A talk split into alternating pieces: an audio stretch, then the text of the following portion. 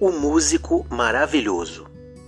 Num país distante havia um músico que tocava muito bem o violino. Como a vida não lhe corria tão bem assim, ele decidiu procurar um companheiro para não ficar tão sozinho. Foi até a floresta e pôs-se a tocar, até que lhe apareceu um lobo, que o assustou.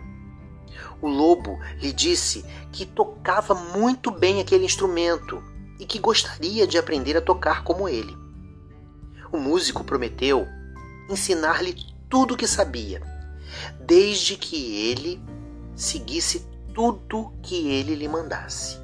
Então, dirigiram-se para um velho carvalho que estava oco e que tinha uma fenda ao meio do tronco. O músico disse ao lobo que se quisesse aprender a tocar o violino, teria que meter a pata nessa fenda, e o lobo aceitou.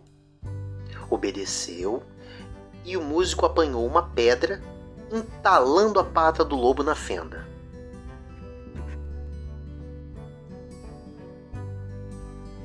Como o músico queria encontrar um companheiro, lá continuou a tocar o violino com entusiasmo, até que apareceu uma raposa, encantada com a música, dizendo-lhe que gostaria de aprender a tocar aquele instrumento.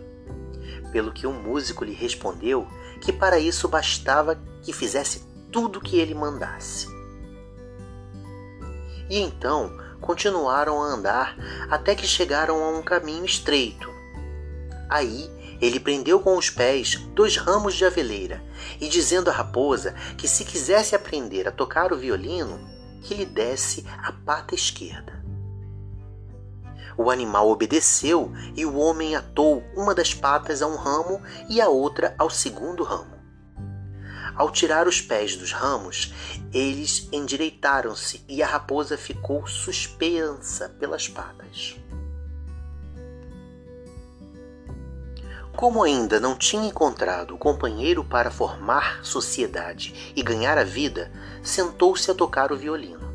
Entretanto, apareceu uma linda lebre que gostou de ouvir aquela música e queria aprender a tocar o instrumento. O músico prometeu-lhe ensinar se ela obedecesse às suas ordens. A lebre aceitou e deixou-o atar um cordel à volta do seu pescoço, prendendo-a a um tronco. Entretanto, o lobo, debatendo-se, consegue soltar a pata e, enfurecido, vai atrás do músico, encontrando pelo caminho a raposa, que pede para ser solta, e ao passarem perto da lebre, esta também gritou por ajuda e foram todos os três em busca do músico.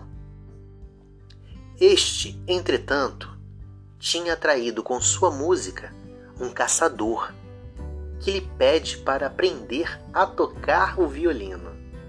O músico, satisfeito, disse-lhe que o ensinaria de muito bom agrado, já que tocar bem um instrumento era um privilégio de homens, e piscando-lhe o olho, deu-lhe sinal para os animais que se aproximavam furiosos. O caçador apontou-lhes a arma, ameaçando-os, pelo que assustados fugiram todos a correr.